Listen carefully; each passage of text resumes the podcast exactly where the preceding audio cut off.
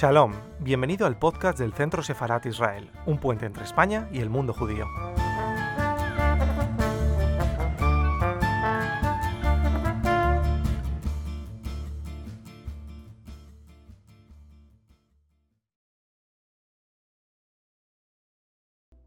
Buenas tardes, bienvenidas, bienvenidos a, la Casa de América, para esta, al Salón Bolívar de la Casa de América, para esta mesa redonda que lleva por título Las fuentes del humor judío y que es parte de un ciclo más amplio, un ciclo que además de esta mesa redonda va a tener eh, una serie de, películas que empezará el próximo lunes 17, que hemos eh, realizado, que hemos organizado con, la, con el Centro Sefarad Casa Israel. Eh, y saludamos a, a, Esther, a Israel Doncel, el director de comunicación de la casa que nos acompaña hoy. agradecemos, por lo tanto, esa colaboración con el Centro Sefarat eh, Israel. Una colaboración ya, ya de larga data, eh, son varios años los que venimos colaborando en diversas actividades. Esta es una muestra más de esa colaboración entre las dos casas, la Casa de América y el Centro Sefarat Israel. Además de, Israel Doncel, que hará de moderador en esta mesa, participan y agradecemos especialmente su presencia a John Juaristi, poeta, novelista, ensayista y traductor, Enrique Gabriel, Gabriel guionista, director y, productor, a Diego Moldes, escritor, ensayista, novelista, novelista crítico, historiador de, cine, y a Manuela Parte Arroyo, escritora, articulista y crítica de cine. Eh, creemos, y quizás todos los que están aquí compartan esta, este pensamiento, que la riqueza, la enorme variedad cultural del conjunto del continente americano, pero también de América Latina en particular, es imposible de entender sin la cultura judía. Y por eso, a lo largo de los 31 años de existencia de esta casa, la Casa de América, que fue creada en 1992, hemos organizado numerosísimas eh, actividades de diverso tipo en las que se ha debatido a partir de diversas disciplinas, de distintas miradas, sobre una gran variedad de temas acerca del tema judío, tanto en cultura como en historia, como en sociedad, como en política. Muchas de esas actividades han sido en colaboración con el Centro Sefarat. Y es que las comunidades judías eh, que han formado y las que siguen formando parte hoy día del continente americano han hecho una enorme aportación eh, al acervo cultural del continente, una aportación de un valor incalculable. Y dentro de él, de ese enorme, amplio, variado y, diverso, y diversa aportación cultural, hoy y este ciclo ha querido fijarse en una muy particular, ese especial sentido del humor, con esa sutileza e ironía tan particular. El humor ha sido, para el mundo judío, y probablemente se hable, se discuta ahora de, de ello, eh, un vehículo de conversación, pero también una manera muy especial de ver el mundo, una herramienta también para sobreponerse a las dificultades. Estamos seguros de que las reflexiones, los puntos de vista, los comentarios que escucharemos en esta mesa con estos destacados ponentes nos van a abrir nuevas perspectivas para comprender, para adentrarnos con un poquito más de profundidad desde un lugar quizás no tan frecuentado, a veces por el pudor, en ese rico y complejo universo de la cultura judía. Como decía, esta mesa redonda da, inicio a ese ciclo más amplio del humor judío. El próximo lunes tenemos una cita con la película La Estrella Roja y luego seguirán otras eh, cuatro películas, Shiva Baby, Morirse está en hebreo, Whisky y concluiremos el 11 de mayo con, con el pase de la película When Jews Were Funny que hacemos en organización con la Embajada de Canadá en España. Definitiva, bienvenidas, bienvenidos a la Casa de América, que siempre en general y hoy en particular también es también la, la casa de nuestros hermanos del Centro Sefarad. Muchas gracias, bienvenidas, bienvenidos.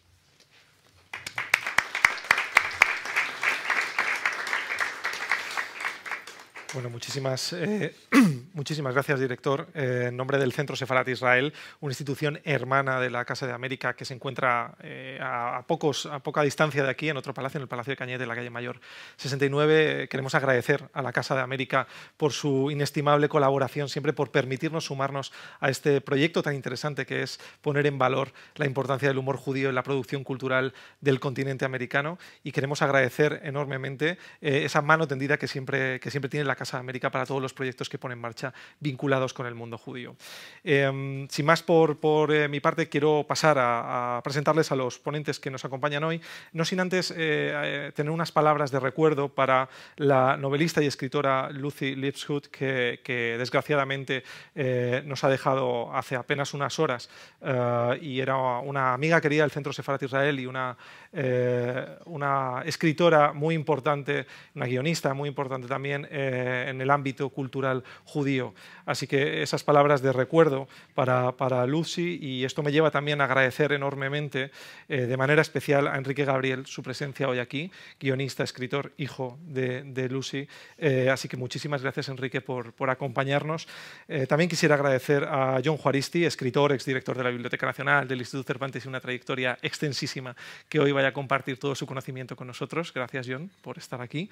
Uh, Manuela Parte Arroyo, buena amiga, librera, eh, a mí me gusta decir, eh, creo que activista cultural, porque no para, es una, es una todoterreno. Les recomiendo que lean sus luces de varietes, porque van a disfrutar mucho, merece mucho la pena. Y Diego Moldes, a quien precisamente mañana vamos a tener en el Centro Sefarat, hablando de los orígenes judeo-conversos de Nebrija, y de quien también me voy a permitir recomendar cuando Einstein encontró a Kafka una topografía auténtica del mundo judío en el ámbito cultural.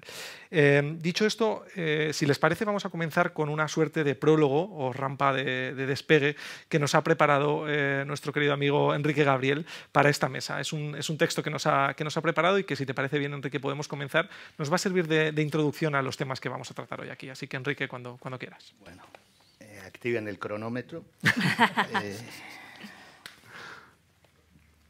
se titula Humor judío, si se me permite el oxímoron.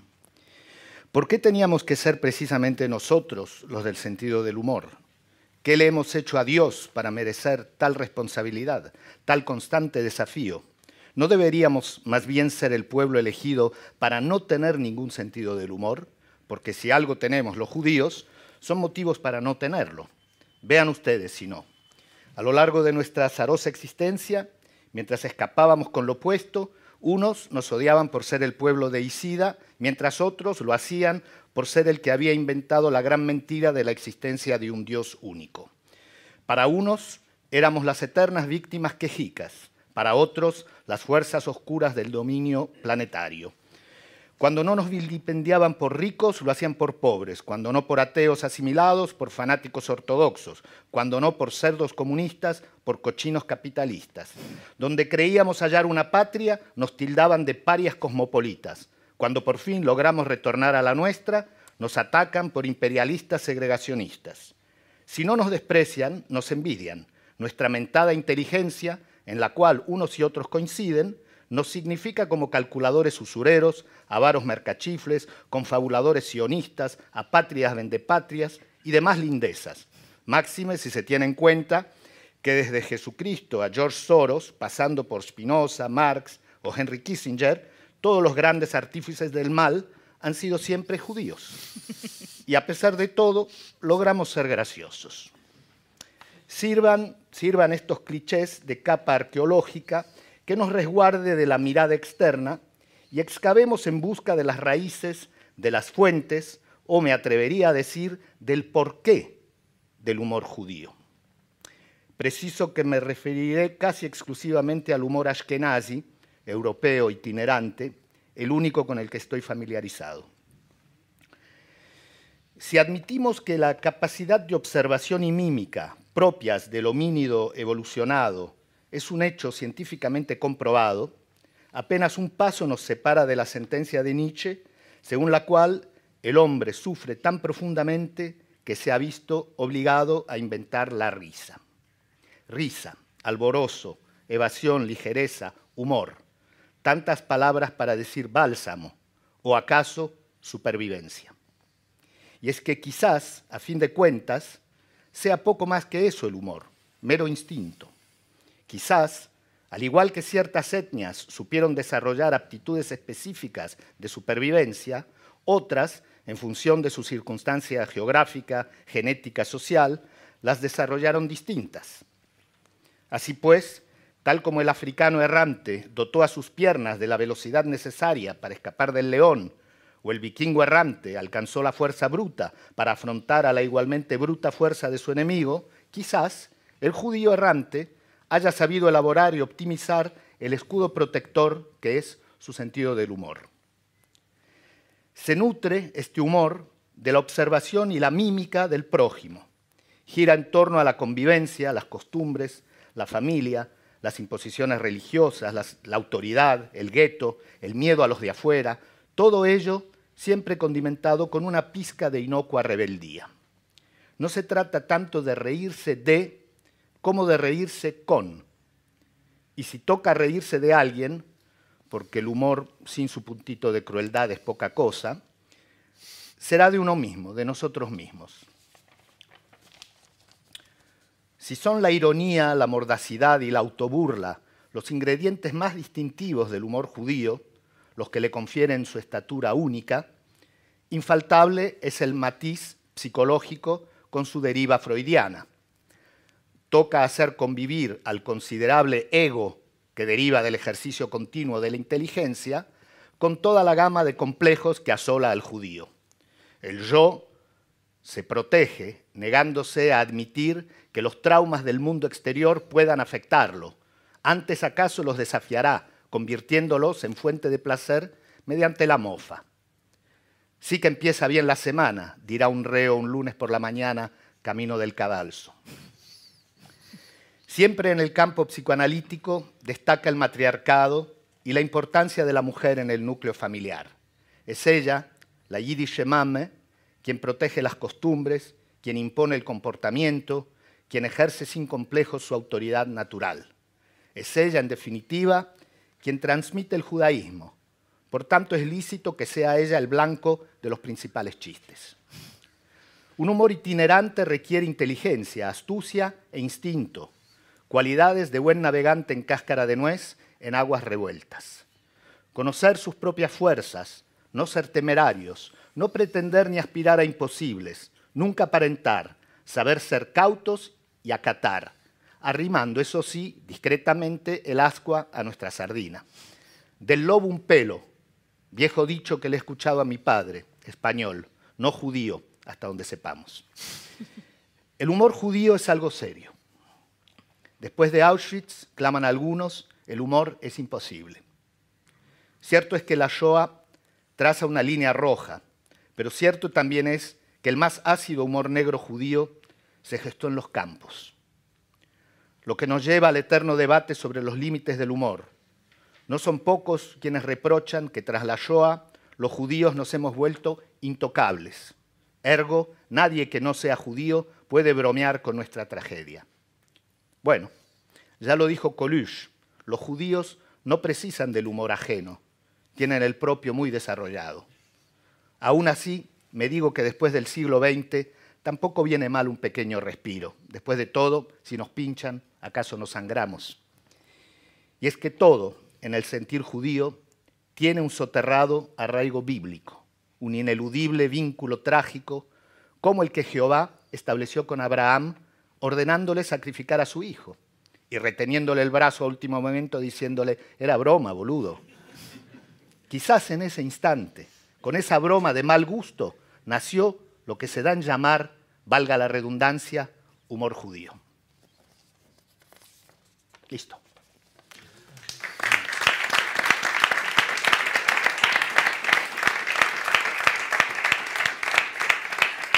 Muchísimas, eh, muchísimas gracias, Enrique. Yo creo que hemos podido un poco vislumbrar muchos de los temas que vamos a tratar hoy aquí esta tarde en la conversación.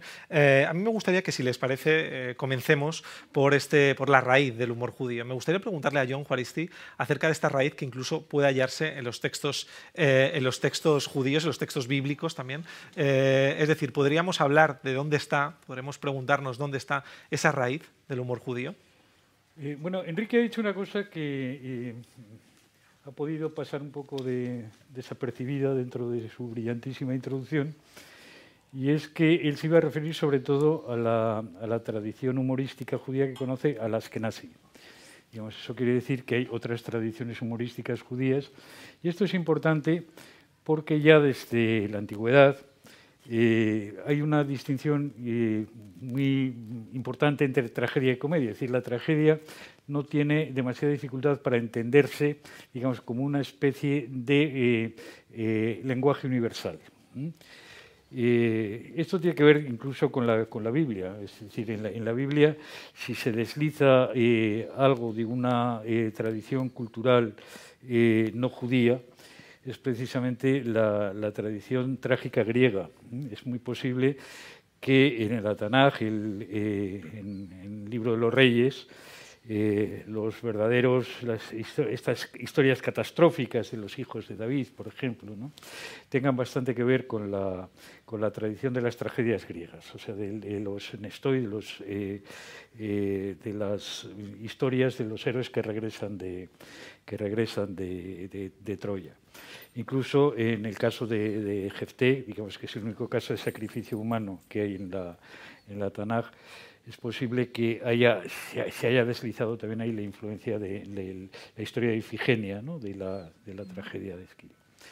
Bien, en cualquier caso, eh, la, cuestión es que la tragedia es universal, la comedia, digamos, no es universal, nunca alcanza a ser universal y solamente son comprensibles, digamos, los efectos humorísticos o los efectos cómicos dentro de unas tradiciones particulares, tradiciones que pueden ir marcadas por la lengua. Por ejemplo, eh, hay un humor, eh, Askenazi diría, un humor de Yiddish, ¿no? en principio, un humor de todo lo que era la Yiddishkeit, el, amplio espacio geográfico del Yiddish, donde circulaban, digamos, eh, desde, eh, desde Rusia, desde la zona de residencia, prácticamente hasta Rumanía y hasta Polonia, obviamente, los, los mismos chistes, los mismos, los mismos chistes y se entendían perfectamente. Hombre, no lo sé si estos mismos chistes se, entenderían, por ejemplo, en la judería de Tetuano, en la judería de Tánger. Supongo que no, porque ahí los, los códigos culturales, digamos, son otros. Y las, eh, lo cómico está muy ligado a estos códigos lingüísticos y a estos códigos, a estos códigos eh, culturales, en el sentido de, códigos culturales locales o regionales o incluso nacionales. En fin, bien, eh, la pregunta era si en la Biblia hay algo cómico. Pues, hombre, se pueden hacer lecturas cómicas de la, Biblia, se pueden hacer chistes sobre, sobre la Biblia, como se pueden hacer chistes sobre Caperucita Roja, sobre los cuentos de hadas, pero en principio la Biblia no estaba, o no estaban escritos los libros de la, Tanaj, del Antiguo Testamento, para producir efectos, efectos cómicos aunque pueden tenerlos, y efectos absurdos, pero esto ya, Pero antes quisiera hacer una observación que es eh, muy breve, es decir, en la, cultura eh, judía, el judaísmo, mejor dicho, como religión. El judaísmo rabínico, el judaísmo clásico, no el judaísmo antiguo. Y el cristianismo tienen algo en común. Eh, y es que son religiones apocalípticas. Son religiones que están construidas sobre la idea de la inminencia de la llegada de los tiempos mesiánicos, la inminencia de la llegada del fin de los tiempos. Eh, en el caso del, cristianismo, pues, eh, bueno, quiero decir, los dos son dos digamos, religiones, por llamarlos de alguna forma. Yo creo que el, judaísmo no es exactamente una religión, sino una contrarreligión, a su manera, pero bueno, esto eh, podría... La religión es un concepto mucho más eh, romano y griego que, judío. En cualquier caso, eh, digamos, en, en el eh, judaísmo la expectativa apocalíptica se refiere a una llegada del Mesías que todavía no lo ha hecho, a la llegada de los tiempos mesiánicos el catolicismo, el cristianismo, digamos, en general, juega con la ventaja de que el Mesías ya ha llegado, en principio. Eh, para empezar con el chiste judío eh, casi preceptivo, digamos, eh, digamos, cuando llegue el Mesías, es un chiste que se atribuye a Rosenweich, pero es decir, cuando, cuando llegue el Mesías yo le preguntaré, ¿ha estado usted antes por aquí para saber esto de los... Bueno, bien, en cualquier caso, el, problema, en el, eh, tanto en el caso del judaísmo como en el caso del cristianismo, aunque tenga esta ventaja adicional el cristianismo de que se haya producido ya la llegada supuesta del Mesías, es que el fin de los tiempos no acaba de llegar. El fin de los tiempos no acaba de llegar y eso es un problema. Por que si no llega el fin de los tiempos no resucitaremos ni nosotros, ni los abuelitos, ni nada. Entonces, sí, es verdad. O sea, que quiero decir que ese es el, gran problema. Dentro del cristianismo existe, eh, no es un chiste cristiano, pero casi podría serlo, la idea de que el Mesías vendrá cuando todos los judíos se conviertan, cosa que obviamente es imposible. ¿no? Pero bueno, se ha, se ha, jugado históricamente con esa idea. Digamos, cuando todos los judíos se conviertan y además se vayan, vuelvan a Sion todos, donde ya no cabrá nadie. Digamos, que una vez más los judíos tienen la culpa de que no venga el Mesías. Y que no viene el Mesías, efectivamente. La, contumacia judía, digamos, en, no aceptar la conversión, etcétera. Eh, esto, eh, digamos, es lo que impide que los abuelitos resuciten, vaya por delante y que, venga el Mesías por, por segunda vez.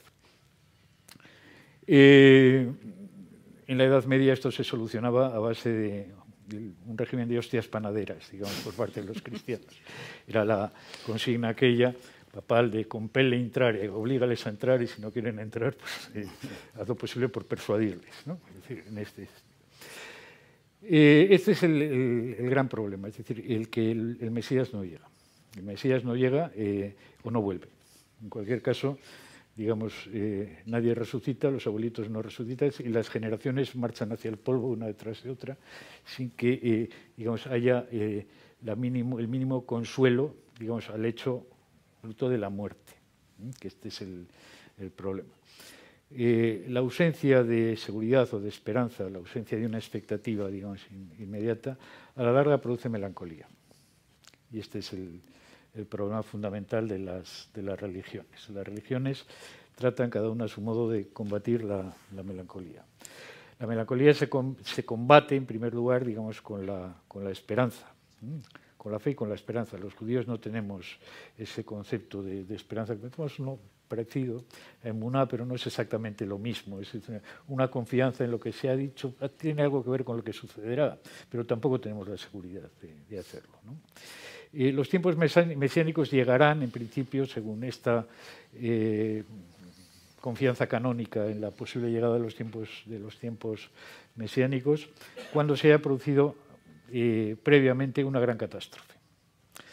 Las tres grandes catástrofes, digamos, ha habido catástrofes secundarias, pero digamos, las tres más gordas de la historia del pueblo judío son, digamos, la destrucción de Jerusalén y la destrucción del Segundo Templo y la dispersión de los judíos sobrevivientes.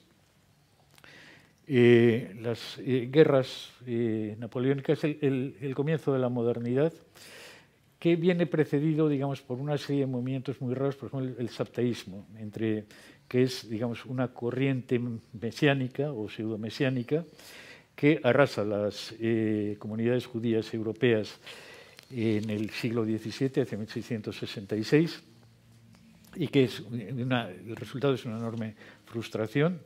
Hay un eh, mesías, un pseudo-mesías en Turquía, el Saptai Sebi, que se dirige a las, comunidades fundamentalmente centroeuropeas, a las comunidades askenazis, y les, eh, se revela a sí mismo, se, manifiesta como, como, el Mesías y habla de la vuelta a Sion, de que hay que volver todos a Sion porque empiezan los tiempos mesiánicos. Bueno, eso lo conocerán ustedes, porque alimenta no precisamente una literatura cómica, sino una literatura más bien trágica. Eh, el Satán en Goray, por ejemplo, de, de Isaac Bashevis Singer, etc. Entonces, eh, eh, estos mesianismos eh, que aparecen antes de las, inmediatamente antes de las guerras napoleónicas, lo que producen es, digamos, es una gran decepción entre sus, seguidores. Hay muchedumbres de judíos centroeuropeos que venden sus propiedades y que marchan a Turquía con la esperanza de volver a, a Sion y que son vendidos como esclavos por los turcos, aquello se deshace absolutamente y por tanto, digamos, eh, comienza a haber una desconfianza, digamos, en eh, la posibilidad misma de la, de la llegada del Mesías. Obviamente, digamos, la tercera eh, catástrofe es el Holocausto, es la Shoah, etc. y todo esto, digamos, va minando la, la confianza y es un es un factor de secularización muy fuerte.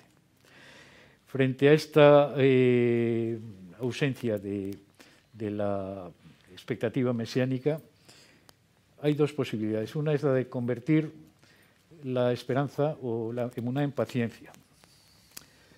Pero no es, eh, digamos, algo al alcance de todo el mundo y además a la larga produce también melancolía. Eh, Machado, Antonio Machado, que tenía, digamos, una estirpe eh, de cristaos novos, de judíos portugueses, tiene una serie de poetas apócrifos o de, proyecciones personales en, lo que se llaman los heterónimos o los apócrifos machadianos, y uno de ellos es un judío, también un judío improbable, que se llama Abraham Macabeo de la Torre, nacido en Osuna, eh, contemporáneo de Cansino Sassens y estas cosas. Obviamente es una proyección del propio Antonio Machado, y eh, Antonio Machado recoge solo un poema de este, de este apócrifo, que comienza diciendo, estrella de la paciencia, en el azul de los cielos brilla clara estrella, los que aquí te vieron te verán también en las torres altas de Jerusalén. Es decir, aunque volváis a Sion, no vendrá el Mesías. Seguirá, eh, seguiréis teniendo la necesidad de la paciencia o os realmente. Esto es un poco el planteamiento. Es decir, la esperanza mesiánica, al fallar la confianza en el, Mesías, digamos, que responde un poco a ese... Eh, eh, ese proverbio humorístico, digamos, judío, que es que el Mesías llegará el día siguiente de su venida, es decir, que no hay una seguridad de que el Mesías vuelva en, algún momento, eso produce obviamente la, eh, la,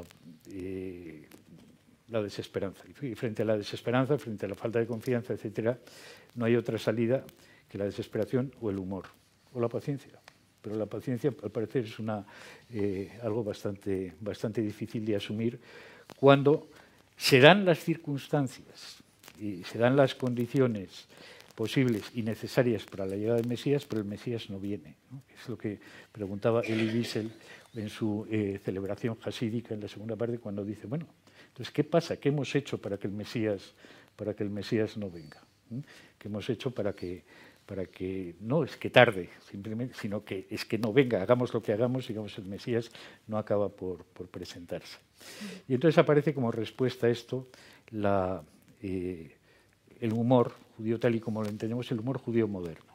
Las raíces eh, bíblicas son en realidad raíces parabíblicas. Son eh, dos fuentes fundamentales. Una son los midrashim, son las eh, comentarios o narraciones homiléticas de los textos propiamente bíblicos, digamos. Eh, son, como diríamos, una especie de tradición apócrifa para entenderlo, digamos, lo, lo español. Los midrasim se van añadiendo unos tras otros como comentarios a los eh, episodios, a ciertos episodios y a ciertos personajes bíblicos. hay dos personajes bíblicos que son prácticamente los favoritos de, de los de la tradición midrásica. Uno es Noé.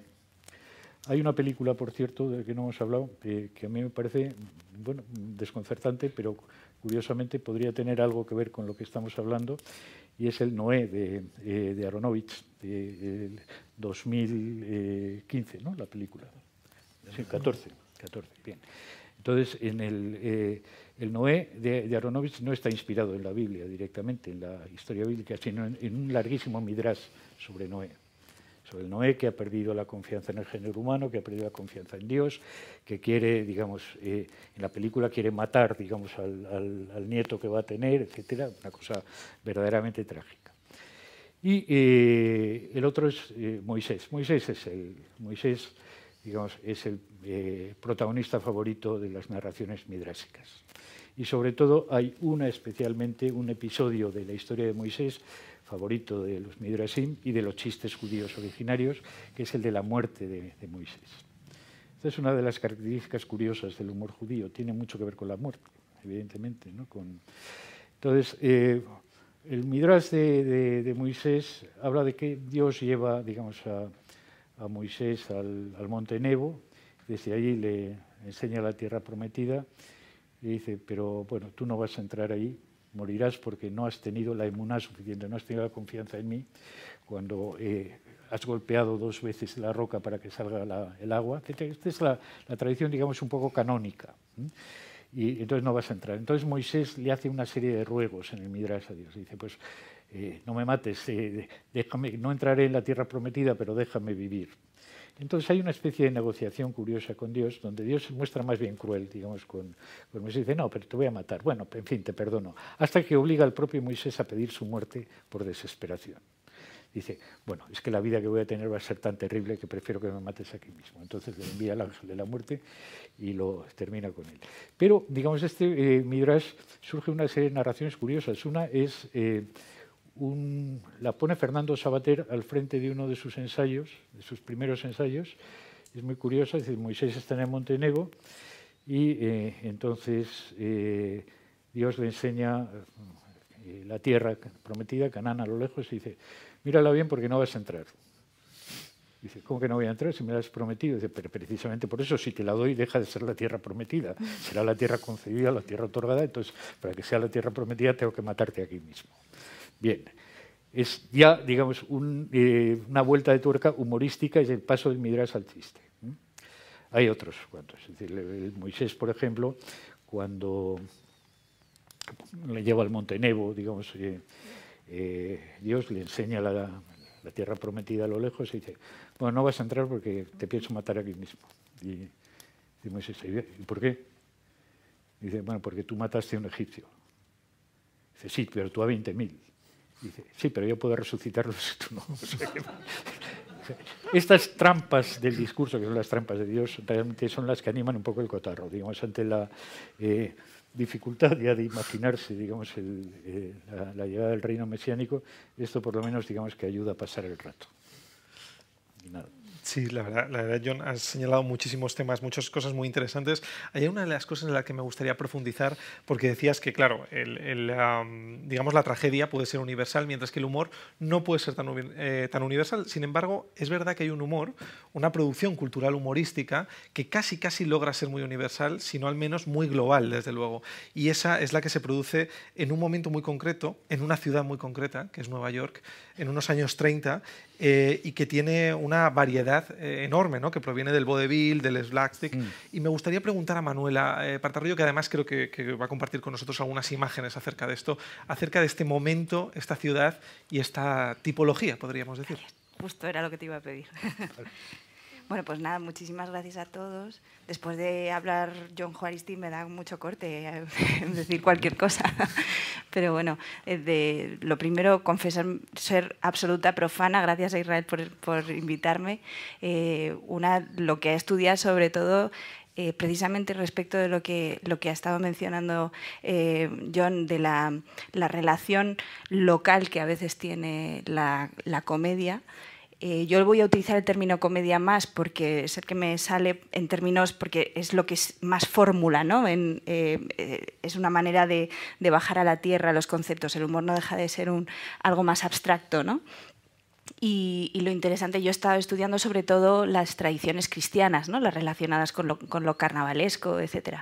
Pero es verdad que en los años, eh, yo voy a estudiar, bueno, a contaros especialmente los años 50, ¿no? pero vamos a hacer un poco un pequeño recorrido histórico eh, de todas las tradiciones. No sé si voy a poder hacerlo bien.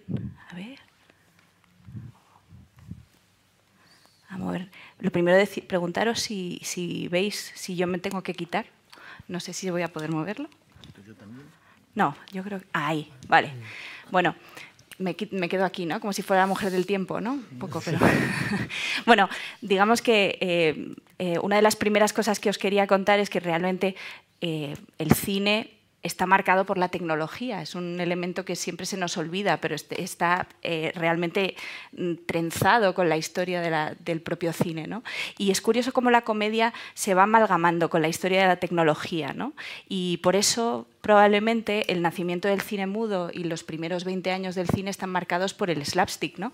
porque es el tipo de cine visual ¿no? que, permitía un, lenguaje mm, perfectamente innovador y moderno, ahora hablaremos de, las diferencias respecto de los años 30, pero sí que es verdad que es un humor profundamente eh, marcado por lo que se ve, ¿no? evidentemente, por eh, razones obvias. eh, muchos de estos actores que empiezan a triunfar, por supuesto Chaplin, Buster Keaton, Laurie B. Hardy, estaban formados en la danza y trabajaban desde el cuerpo, ¿no? la comedia. Y se ayudaban, se ayudaban mucho también de los directores y de los, por ejemplo, de los efectos especiales, que no se nos olvide, pensamos que el siglo XXI los ha inventado, pero ya los inventó Méliès, ¿no? y la otra, mm, digamos, por eso os decía que el camino eh, está muy marcado por la tecnología, la llegada del cine sonoro plantea dos nuevas comedias nuevas, completamente renovadoras, que hacen un poco su aparición precisamente porque los espectadores mandan y están deseosos de conocer las voces de sus actores. ¿no? Ya sabéis la gran frase de Garbo habla. ¿no? Eh, y entonces se forjan dos fórmulas nuevas, que una está marcada por una tradición teatral que procede del fin de siglo, que es el vodevil. ¿no? Eh, hemos hablado antes de, la tradición que procede un poco de, las artes populares. ¿no? A, Fellini le gustaba decir que, el cine no deja de ser nunca un fenómeno de feria ¿no? y tiene algo de populachero, como sudoroso y completamente anti-canónico, eh, ¿no? por alguna manera decirlo así, más periférico, que además eso es una palabra que me interesa para cuando lleguemos a nuestro, a nuestro humor de los, de los 50. ¿no? El otro, por supuesto, gran formato de la comedia que aparece con el sonoro es el screwball, ¿no? la comedia cómica alocada, ¿no? que tiene dos referentes. El primero que nos he dicho es que el vodevil, precisamente porque les interesa escuchar hablar, se basa en una comedia verborreica, profundamente lingüística, todo lo contrario de la fisicidad del slapstick, y está marcada por esos actores de vodevil, de entre los cuales están los hermanos Marx como principales figuras. Y la Screwball lo que hace es una mezcla, hace la raíz de la, alta comedia decimonónica clásica, de los galancitos guapos y wasp totalmente centrales, y por otro lado, eh, esa tradición un poco alocada de personajes que un poco son delirantes, nunca sabes lo que van a hacer ¿no? en estas películas. Y ahí aparece la tradición de, directores que proceden directamente de Europa, ¿no? entre ellos Lubitsch, Kukor, eh, bueno, Kukor nació en Estados Unidos, pero su familia era judía. Eh, muchísimos de los directores que también proceden un poco del cine expresionista de Alemania y por supuesto Billy Wilder, ¿no? que se forja un poco en estas comedias alocadas. Pero yo os voy a hablar sobre todo de la comedia sexual, se le llama así en, la sex comedy ¿no? en, Estados Unidos, también llamada psicoanalítica, ¿no? porque está muy influida por dos elementos que van a ser importantes en los 50. Uno es el jazz, y la improvisación. Y el segundo elemento es Freud, que se pone de supermoda en los años 50, tal vez porque muchísimos psicoanalistas llegan a Nueva York y empiezan a instalar sus clínicas, sus, sus, eh, despachos. ¿no? Y eh, bueno, hablaré un poquito más ahora. En, Quería hacer solo un apunte sobre la comedia política, que es posterior a la comedia sexual, muy marcada por todos los territorios de transgresión que empiezan a, a moverse a través de la comedia sexual.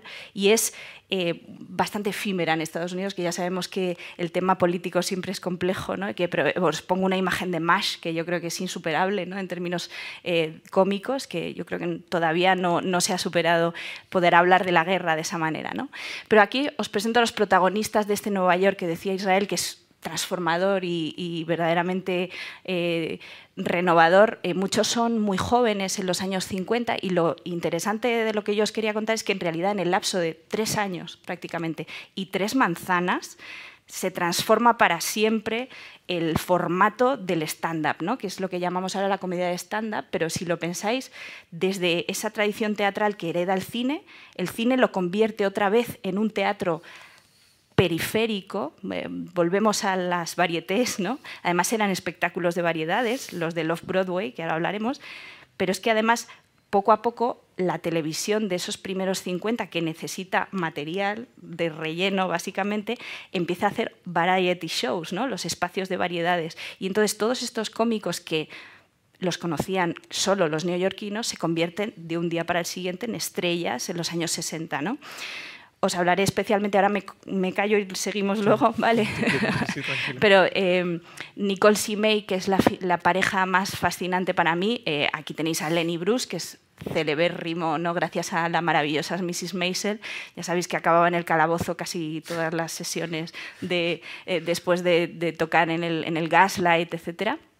pero dos personajes importantes, Mort que es un canadiense de, ascendencia judía maravilloso, se tiene un punto, tiene un aire, para que os hagáis una idea, lo podéis ver en YouTube, a Eugenio, es muy abstracto en su humor, eh, con un jersey de pico y siempre con el periódico, el New York Times, en, bajo el brazo, y hacía chistes de actualidad, ¿no? con una velocidad increíble. ¿no? Eh, por supuesto, Woody Allen, ¿no? que se curte en, estas, en estos espacios de los Broadway y que os recuerdo que en su biografía confiesa que fue a Jack Rollins, que es como el padrino de todos ellos. Jack Rollins lo habréis visto en todos los créditos de las películas de Woody Allen, porque fue su agente toda la vida. Y Jack Rollins, Woody Allen le fue a pedir, por favor, por favor, déjame escribir para Nicole y May, que son mis héroes personales. Y curiosamente, Nicole y May, que son mucho más desconocidos para, para nuestra digamos, generación, eh, si os digo quiénes son, luego van a ser importantísimos para el cine. Uno es Mike Nichols, el grandísimo director de los años 60, director del graduado, de conocimiento carnal, de muchísimas películas importantes, Silkwood, etc. Y Elaine May, que es tal vez la, más conocida de las cocineras de guiones de Hollywood, ¿no? que lo que solía hacer era arreglar las películas que pretendían los productores que tuvieran éxito. ¿no? Y una gran, gran directora de cine un poco despreciada, pero fantástica, que trabajó con Casabets y gente fantástica. ¿no? Por ahí me quedo y luego retomamos. perfecto. La verdad es que interesantísimo lo que, lo que nos dices, Manuela. Además, eh, es cierto que, que mucho de este cine no solo se queda en la pantalla, ¿no? muchos de estos personajes salen después. Hoy eh, Diego, Diego Moldes, que, tiene un conocimiento que no jueguen con él al trivial porque perderán seguro, eh, me ha descubierto que John Fabre, eh, que además de cineasta, después escribe los discursos para el presidente Obama, era judío, es judío, perdón, está vivo. y además, cuando empieza con Obama es muy joven, de hecho. a mí me gustaría que nos hablaras de esto, Diego, porque claro, ya no solo es una cuestión que se quede en la pantalla, ese humor, esa, esa ironía sale y está en la sociedad. Sin duda. Si me permites, lo primero, gracias por invitarme, por invitarnos a, esta, a esta charla que yo creo que daría para un seminario, eh, porque cuando nos pusimos en la reunión previa con, con Luis Prados y con Teresa eh, Toledo, gracias, a, pergeñar todo esto, nos dimos cuenta que da para una enciclopedia, ¿no? Eh, simplemente con que lo acotásemos a, vamos a, decir, los medios de comunicación de masas, es decir, cine, televisión, eh, música, vodevil. Si ya nos vamos al teatro, a la literatura, es que es realmente infinito. ¿no? Eh, y antes del caso de Fabre, eh, estaba pensando en relación a lo que John, con su erudición habitual, nos estaba diciendo de la Biblia y el tema del Mesías, en dos ejemplos que yo creo que cualquier persona conoce, conocemos. ¿no? Que siempre la mejor forma de poner ejemplos que tú enseguida, cuando te lo digan, ya visualices de lo que estamos hablando. ¿no? Uno es la vida de Brian, Life of Brian, ¿no? en el año 79 los Monty Python son atacados a degüello por, por, la, por la jerarquía católica y por los rabinos también, no solo en el Reino Unido, en todo el mundo, con una película totalmente irreverente que, que ahora se ha puesto hace unos veintipico años de moda reponer en Semana Santa, la pasaron la semana pasada, el Viernes Santo, eh, como se llevaba haciendo desde los años 70 con Ben Hur, con Espartaco, etcétera, todas las conocidas películas bíblicas de Hollywood, ¿no? Eh, producidas y dirigidas por judíos casi siempre. Eh, y entonces me quedé pensando de que teníamos que, diferenciar, en primer lugar, lo, que, lo que podríamos definir como humor judío y humor hecho por judíos. Es decir, ¿existe realmente el humor judío? Estoy dando dos pasos para atrás a lo que ha empezado a decir Enrique, ¿no? Eh, o existe el humor askenazí, el humor judío eh, eh, actual de los israelíes, que es muy distinto, el humor argentino, el humor sefardí, es decir, ¿existe el humor judío? Eso es lo primero que había que plantearse y si existe el humor judío, habría que definir cómo se manifiesta en cada uno de los casos, en la literatura, en el cine, etcétera, ¿no? en los cómics y demás. ¿Por qué digo esto? pensando en la vida de Brian, yo pensaba, yo creo que esa es una película eh, y los Monty Python no son judíos, insisto, que está muy influida por la tradición eh, eh, bíblica y por la tradición yiddish del vodevil, del vodevil, en este caso en Londres. ¿no? y sin embargo, sus creadores no son judíos. ¿Podríamos definirlo como humor judío? ¿Humor cristiano? ¿Humor antirreligioso? dejo ahí la pregunta en el aire. No quiero... Y luego lo segundo y más importante, otro ejemplo que ponía en el caso de que hay, insisto, podríamos poner aquí miles de ejemplos, literalmente miles, de películas que son concebidas, escritas, producidas, dirigidas, montadas por judíos, y yo no veo humor judío en esas comedias. Eh, y sin embargo, sus creadores son judíos. Entonces, han, digamos, ocultado esa, ese humor judío al hacer la película o está de forma latente y yo no lo veo, no lo sé. Ejemplo muy conocido, lo ponía, lo comentaba antes de entrar aquí, Princess Bride, la vida de la princesa prometida, ¿no? del año 87, producida y dirigida por Karl Reiner, dirigida por William Goldman, el gran guionista y novelista, que luego hizo una novelización de esa propia película. se basa en los cuentos de hadas medievales. ¿Es humor judío? Eh, la vida de Brian, que cada uno que está aquí se haga la pregunta si realmente cuando la ha visto ha detectado que ese humor era judío. ¿no? Eh, y respecto a, John Favreau, puse este ejemplo, insisto, de los cientos que hay, que podemos estar aquí hasta la noche eh, poniendo ejemplos sobre ello, porque a él mismo se lo preguntan, ¿no? y, él responde con una serie de, le dicen literalmente, ¿Do you think your Jewish background informs your professionally? Es decir, si realmente cree que su humor judío le influye profesionalmente, él explica que como tiene un apellido francés, el padre es eh, canadiense, quebequés e italiano, católico, y la madre es judía. Y él explica al, entrevistador que él sí ha sido educado en el judaísmo, eh, en, una, eh, en, una, escuela judía en Nueva York, y es judío de, fe, no solo de origen. Y él dice que sí. Y menciona específicamente, porque nace en los años 60, a las personas que, que Manuela estaba mencionando ahora mismo. ¿no? Como es obvio, porque es imposible dedicarte a show business en Nueva York en esa época y no verte influido por la televisión y por el teatro de, todas estas personas y otras que no, que no da tiempo a mencionar. ¿no? Eh, pero lo lleva al tema de, lo voy a leer, dice, abro comillas, de lo que dice John Favreau, insisto, eh, esto también es cómico, ¿no? Y, eh, era ghostwriter de, de, Barack Obama, ¿no? Cuando, ya cuando era abogado en Chicago, antes de, ser ni siquiera candidato a, presidir el Partido Demócrata. Dice, sin duda he estado influenciado por Woody Allen y Albert Brooks, y claro que ha interpretado Schlemasel. No sé, si, no sé no sé si lo pronuncio mal. Schlemasel dice, creo que hay un aspecto autocrítico de mi persona que le debe mucho a sus raíces judías. ¿no?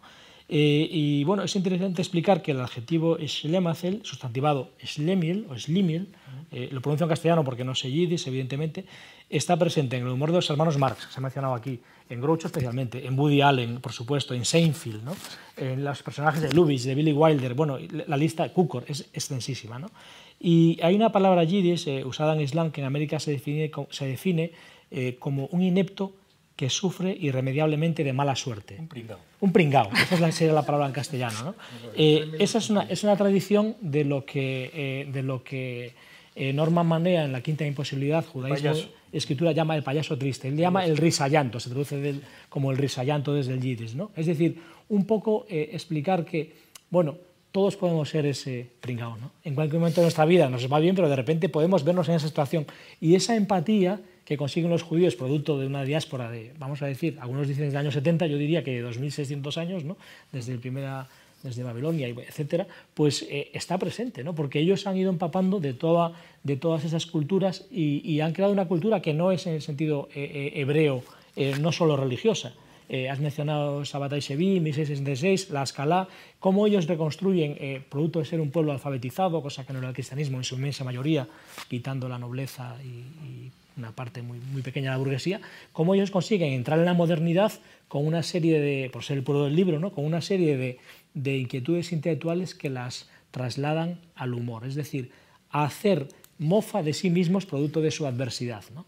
Eh, mencionabas lo de, también sería interesante el, parteaguas, que sería el humor judío pre-SOA y post-SOA, ¿no? es decir, el humor judío de los últimos 80 años versus todo el humor judío en la literatura y en el cine anterior a. ¿no?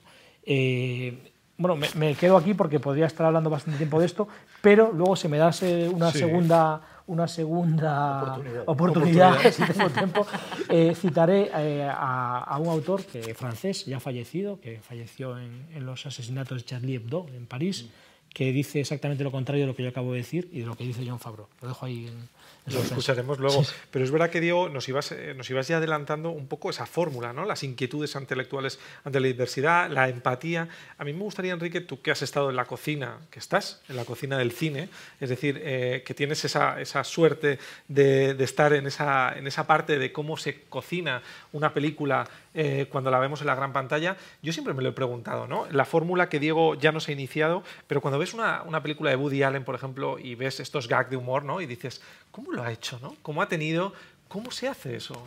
¿Cuál es la fórmula? Eh, dínoslo, nos podemos hacer ricos ahora mismo todos. Talento. Eh, pero, pero ¿cómo se hace? Si tuviera la fórmula, no te la diría. eso de la cocina, la cocina del cine, cómo se hace una película y todo eso, no tiene nada de cómico. Es, muy trágico. Pero bueno, eh, yo creo que la respuesta es, muy sencilla. Eh, sobre todo ha citado a Woody un genio, eh, que unos lo tienen y otros no. creo que ahí, lamentablemente, me tengo que referir al determinismo genético. En el caso concreto, eh, eh, retomando eh, un poquito lo que apuntaba Diego hace un momento, que si existe el humor judío, ese humor judío, y que también incluye a Woody Allen y a todo el, toda la, la, screwball comedy, porque finalmente lo que es con el sonoro, uno de los principales encantos de la screwball comedy es eh, la viveza de los diálogos y de las situaciones, toda esa, esa, alta comedia. ¿no? Finalmente, Lubitsch es, lo más fino que hay en, el humor y en, la, y en, la, elegancia del humor. Creo que eh, todo esto eh, probablemente, hablando del siglo XX y de, eh, la, culminación de todo este humor en el cine, que es finalmente la expresión artística más popular por excelencia del siglo XX, creo que viene arrastrando todo un mestizaje de, em, que va acorde al eterno deambular judío. Aquí yo había apuntado dentro de, los párrafos que me censuraron, eh, perdón, que tuve que, quitar, este, decía eh, que, el contagio de la picaresca, por ejemplo. Eh, y, el inevitable mestizaje con otros humores en función de las latitudes, que no siempre el humor judío poseerá su distintivo sarcasmo, y ese cierto British touch, porque es cierto que eh, el humor británico es el humor, digamos, más este, eh, ácido, cínico. sarcástico, con este, este Richie, ¿cómo se llama? El, este, sí, Ricky Gervais, que es el, el sumum, ¿no?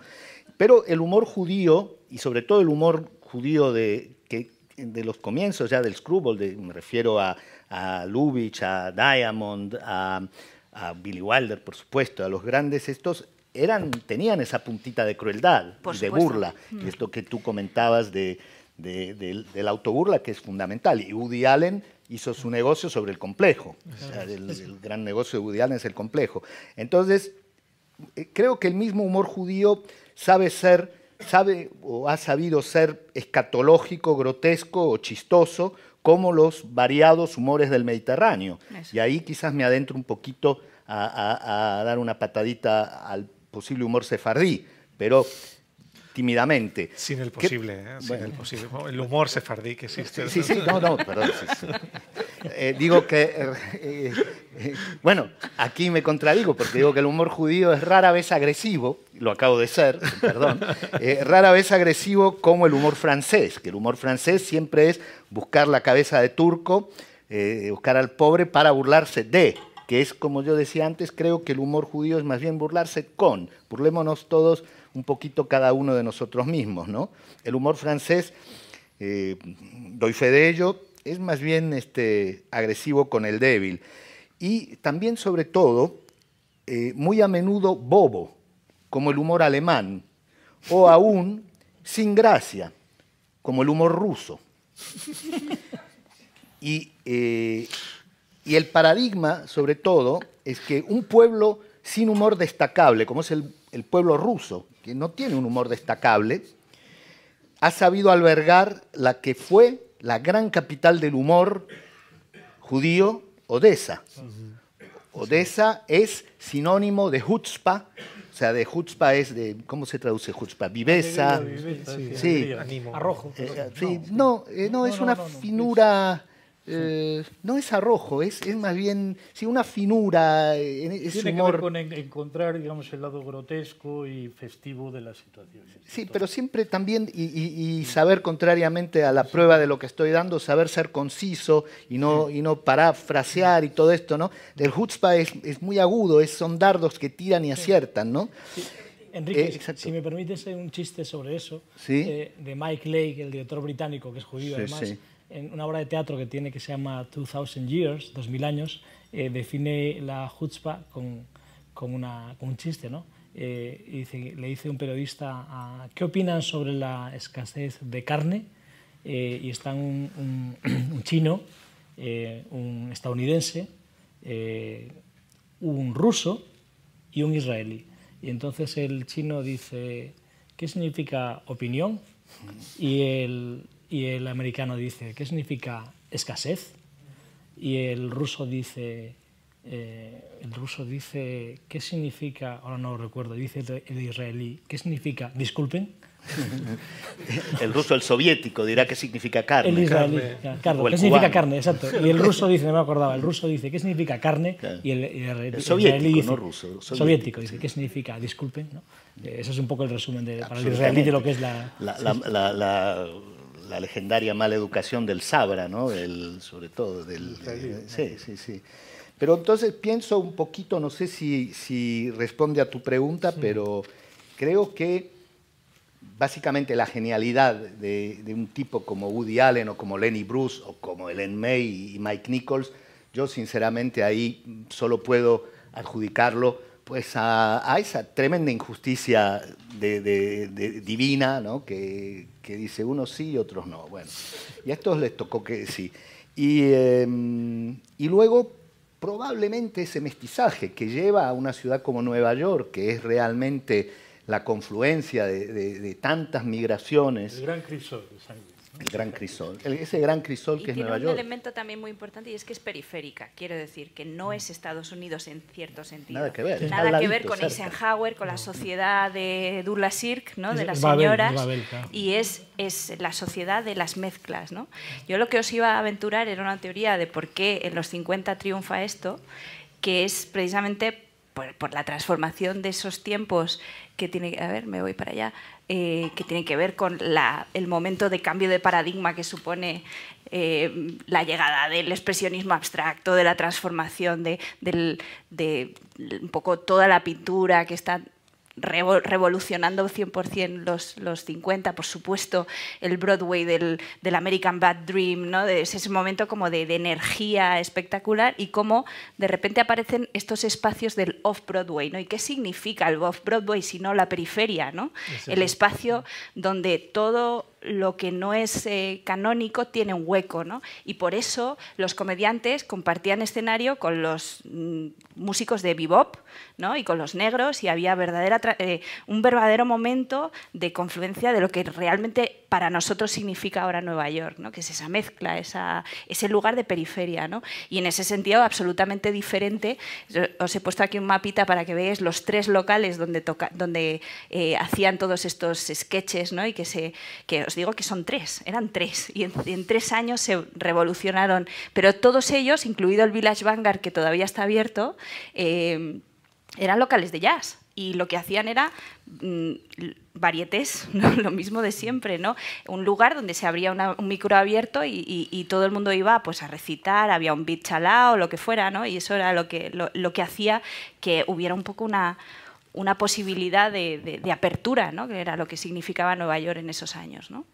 Y luego, eh, en general, bueno, os lo quería relacionar con el jazz, ¿no? que es importantísimo porque todos estos grandes comediantes de los 50 hacen algo nuevo que no tiene la Screwball y es que son improvisatorias, es decir, son artes de- de- del momento, ¿no? De. Exactamente. Y entonces el, el- el caso de Lane May y Mike Nichols es importante porque vienen del teatro de improvisación, son los primeros que hacen ese cambio, ¿no? que no son sketches improvisa- eh, realmente medidos. ¿no? Luego para la televisión sí lo harán, pero al principio son todos nuevos. Tanto es así que cuenta la leyenda que todos los actores de Broadway terminaban de hacer su musical y se iban corriendo a escuchar a Nichols y May porque hacían Pirandello, que nunca lo grabaron y que cada vez era diferente, ¿no? siempre era diferente. ¿no? Entonces, por eso tiene esa relación con el jazz como la tiene el expresionismo abstracto, ¿no? que está relacionada con, hay una serie de dominantes, pero yo improviso. ¿no?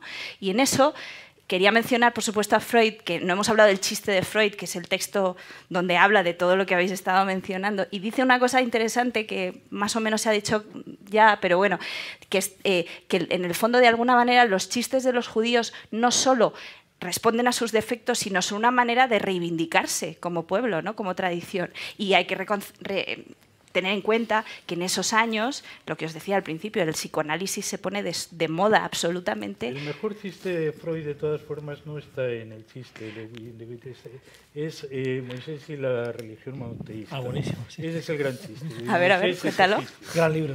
Moisés es un libro.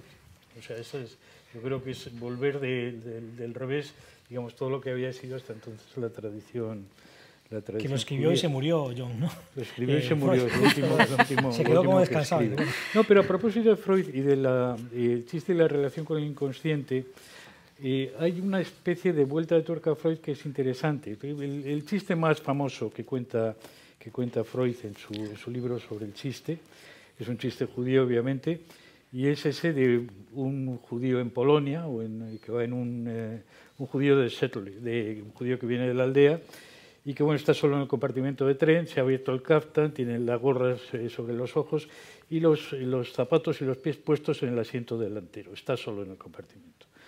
Y de repente, digamos, en una estación sube un señor vestido elegantemente, digamos, a la europea, dice Freud, y se sienta en el asiento de enfrente. El judío, entonces el judío, eh, asustado, inhibido, baja los pies del asiento, se cierra el caftán, se pone la gorra en buena posición y se sienta eh, en, el, asiento, eh, como se sienta derecho en el asiento. Entonces el recién llegado saca una agenda del bolsillo, empieza a repasarla y le dice en un momento al judío, le dice, por favor, ¿podría decirme en qué fecha cae este año Yom Kippur? Entonces el otro dice, ¡Azoy! Se baja el sombrero, se abre el capitán y vuelve a poner los, pies encima del, asiento delante. Pero a este respecto, Schnitzler, el, el, eh, ah. eh, dramaturgo vienés, eh, toma este chiste y le saca digamos, un partido muy curioso. Le dice, este chiste demuestra algo importante y es que el humor judío, digamos, es es un humor antisemita. se convierte en una especie de, no, no, de autosemita quiero decir. hay una definición del chiste judío que es una definición ortodoxa hecha por judíos además, que es, es un buen chiste antisemita contado por judíos. Claro. entonces, Schnitzler dice, realmente lo que este chiste manifiesta es que los judíos podemos querernos entre nosotros, podemos odiarnos entre nosotros, pero nunca nos respetamos. digamos, esa idea de la etiqueta, esa idea de, del poner la distancia precisa, digamos, entre uno y otro, digamos, eso no cuenta en el, no cuenta, digamos, en la experiencia judía, digamos, como, como tal, ¿no? Y que eso el, chiste judío lo, lo, aprovecha, digamos. es que os iba a poner luego, para cerrar si queréis, porque es muy divertido, un, un sketch de Nicole Simei para que veáis cómo son, eh, que se llama Madre Judía, y que es mítico, son seis minutos y es muy divertido porque se ve perfectamente el efecto Freud, ¿no? Es decir, empieza como un gag de una señora que llama a su hijo, que es, por cierto, astrofísico en la NASA, pensa que solo 60, ¿no? Estamos viaje a la Luna, camino a la Luna, eh, y entonces le dice, no me has llamado en tres días, y está como echándole la bronca, y acaba en una lectura absolutamente freudiana de la relación entre una madre y un hijo. ¿no? Luego, si queréis, si quieres para cerrar, a lo mejor. Eh, sí, luego, luego cerramos con ese sketch pues eh, fantástico que además Enrique también nos ha mencionado, la iris de Mamen, ¿no? esta, figura de la madre que es objeto, eh, que Woody Allen también la utiliza y que es objeto de, de constante. Me gustaría que Diego, que antes precisamente hablábamos, ¿no? y lo ha mencionado también John, de, de este humor pre-holocausto, humor post-holocausto, el holocausto como línea roja y que también nos termina... ¿Me permites una cosa que quiero que conteste? Porque yo creo que eso es anterior, o sea que el gran cambio eh, que eh, impulsa digamos, la aparición del humor judío moderno no es el holocausto, no es la Shoah, ni mucho menos, porque es posible seguir, seguir haciendo humor después de la Shoah, no se sigue seguir escribiendo poesía, como decía Adorno, los chistes se, se siguen haciendo.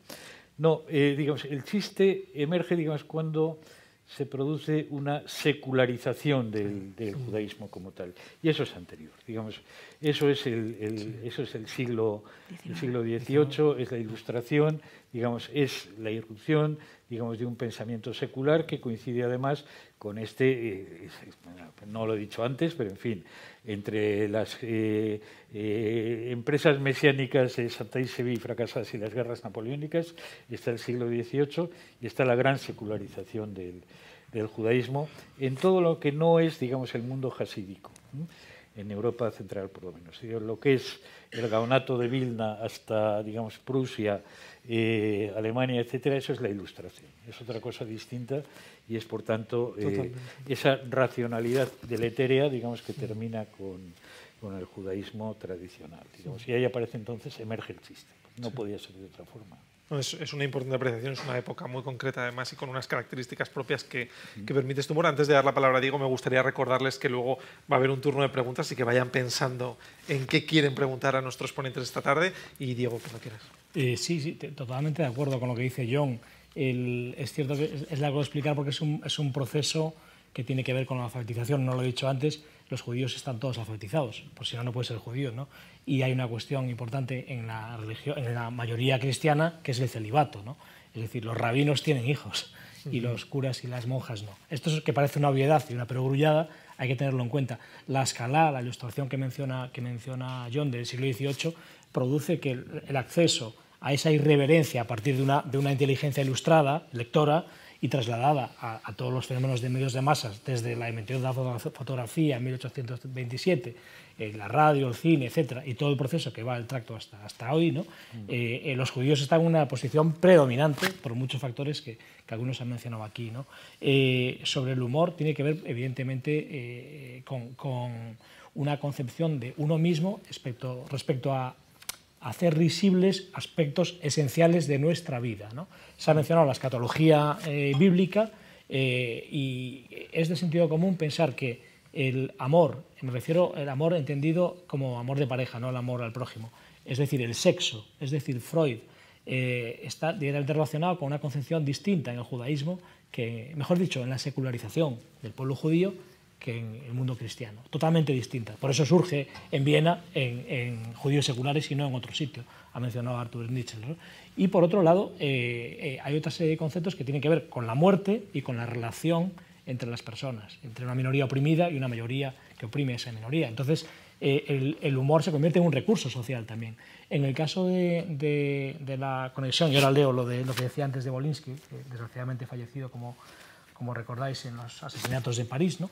Eh, desde mi punto de vista, hay factores muy importantes en esa Babel que se convierte en Nueva York, desde que entran en Ellis Island todos los inmigrantes hasta, hasta que cierran en el año 24, ¿no?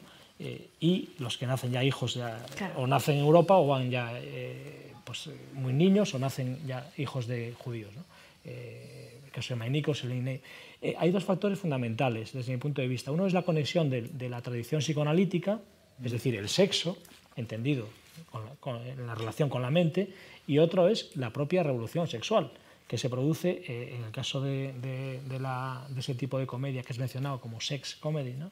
Eh, ese tipo de, eh, digamos, de nueva forma de afrontar a hombres y mujeres el humor respecto a las relaciones de pareja y todos esos malentendidos que se suceden, tiene relación también con dos inventos que también son dos inventos de los judíos. Unos son los preservativos, los condones, que se desarrollan en los años 30, y otro es la píldora anticonceptiva, que libera a la mujer de una, de una carga que son no, no, sé si los preservativos, parece que en Pompeya se han encontrado unos de piel de cordero. Me refiero, sí, sí, no lo he dicho, evidentemente, preservativos han existido de toda la historia de la humanidad. Me refiero eh, desde un punto de vista industrial, los ah, que se inventan en, en, Alemania y luego en, New Jersey. Pero bueno, y la píldora anticonceptiva, es decir, esa confluencia de las mujeres liberadas sexualmente en esa eh, Nueva York de posguerra, es lo que da lugar a que Elaine May, por ejemplo, ¿no? Claro. Eh, esté de tú a tú con Mike Nichols y no eh, pase a ser una figura como eran las mujeres. es que ¿eh? la, que dominaba era ella, decir, ella, ella es y como la improvisadora. hay cientos de ejemplos. Entonces, claro, mm. para mí es otro cambio muy importante ¿no? respecto a esas mujeres que nacen en el periodo entre guerras, años 20 y 30. ¿no? Eh, y que se incorporan al más media en los años 50. Y luego, ya lo cito entonces porque si no lo me olvido, eh, Bolinsky le dice, confiesa que quiso hacer, esto lo dice justo antes de que lo asesinen, en, París, una película a lo Woody Allen, y el entrevistador le pregunta, ¿existe el humor judío?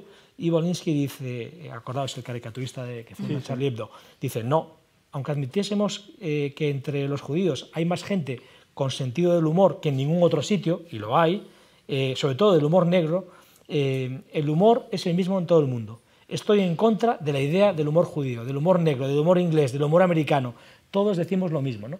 Eh, cuando leí esto de, que él dice, que yo creo que no, que no, es cierto, porque su propio humor en sus, en sus caricaturas totalmente irreverentes responden a lo que Enrique, John y, Manuel han estado mencionando. ¿no?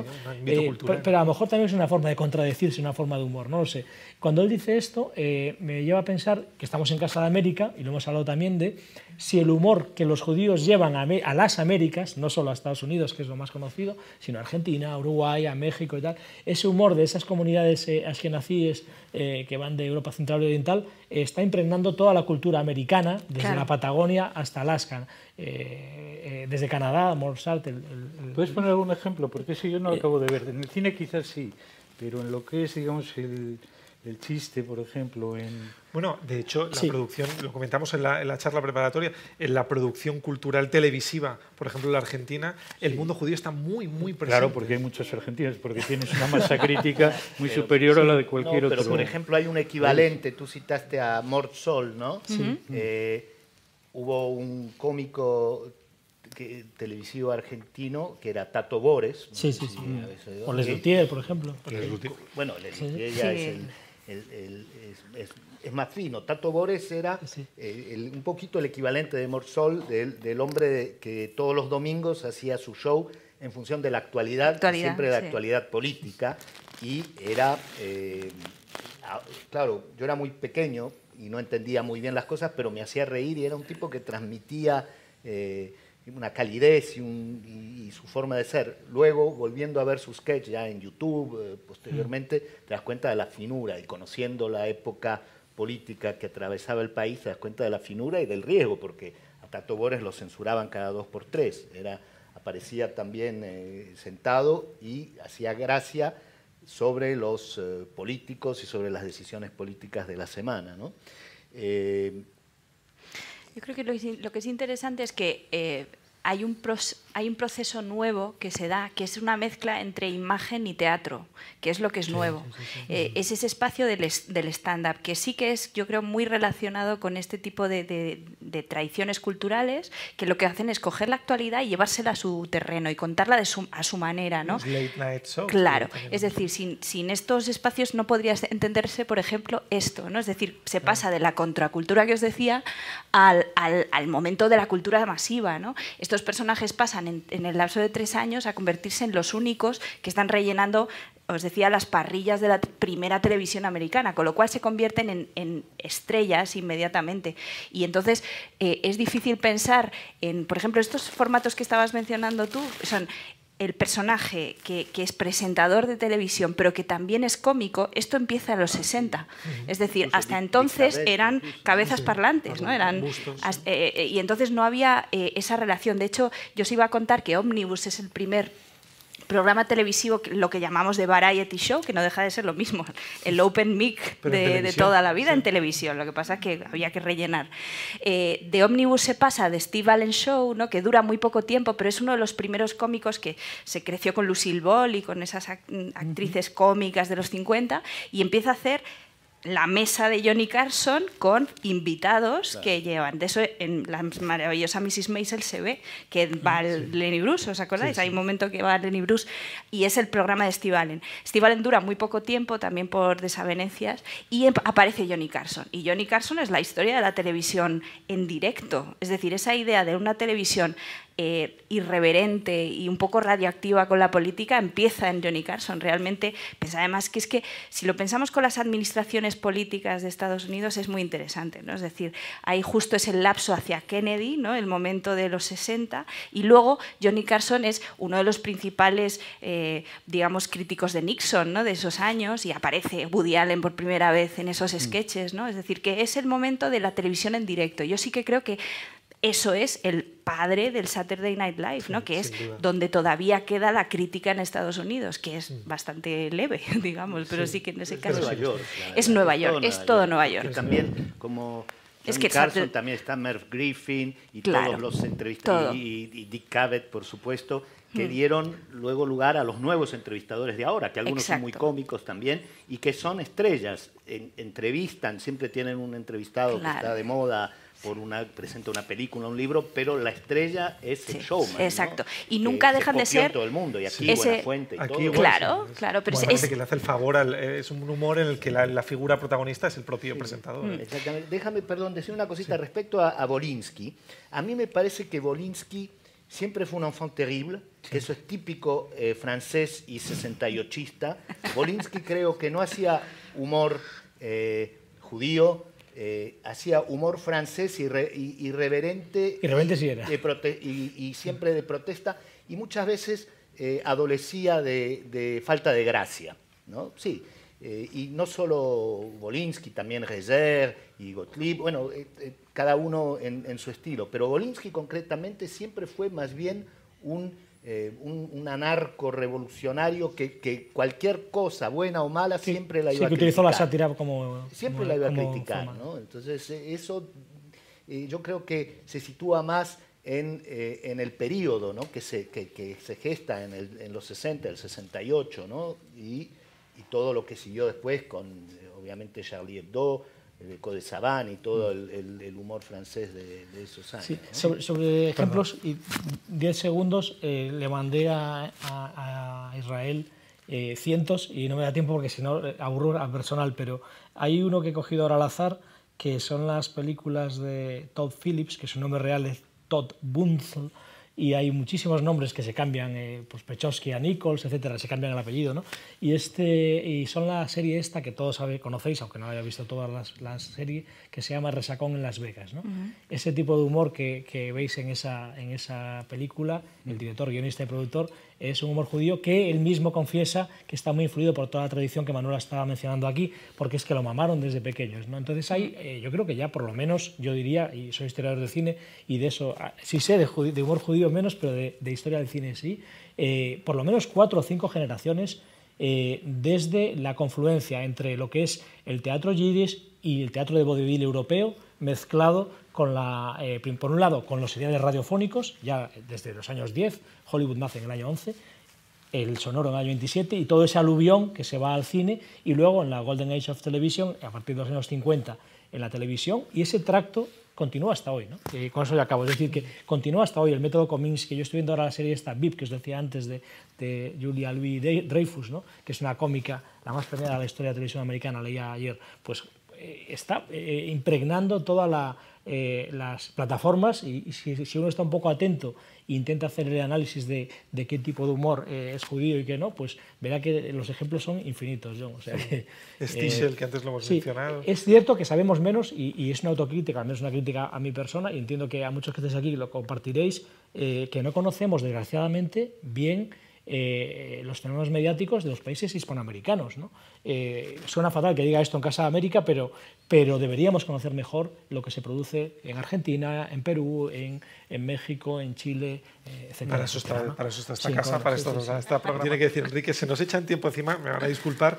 Vamos a, a finalizar ya, simplemente recoger algunas de las conclusiones que nos podemos llevar a casa de lo que han dicho hoy nuestros, eh, nuestros ponentes, nuestros contertulios. Diego, que nos ha dicho estas inquietudes intelectuales del mundo judío como, como eh, respuesta ante la adversidad, o John, que nos ha hablado muy bien de la secularización como fuente eh, del nacimiento del, del mundo judío en el siglo XVIII y XIX, Enrique Gabriel, ¿no? reírse de, eh, no se trata de reírse de, sino reírse con, ¿no? o Manuela, que nos hablaba del jazz y Freud como dos grandes influencias para el humor judío. Para que se nos quede esa sonrisa de la que nos hablaba Diego, vamos a compartir ese sketch, Sí, eh, ah, bueno, Manuela. pues-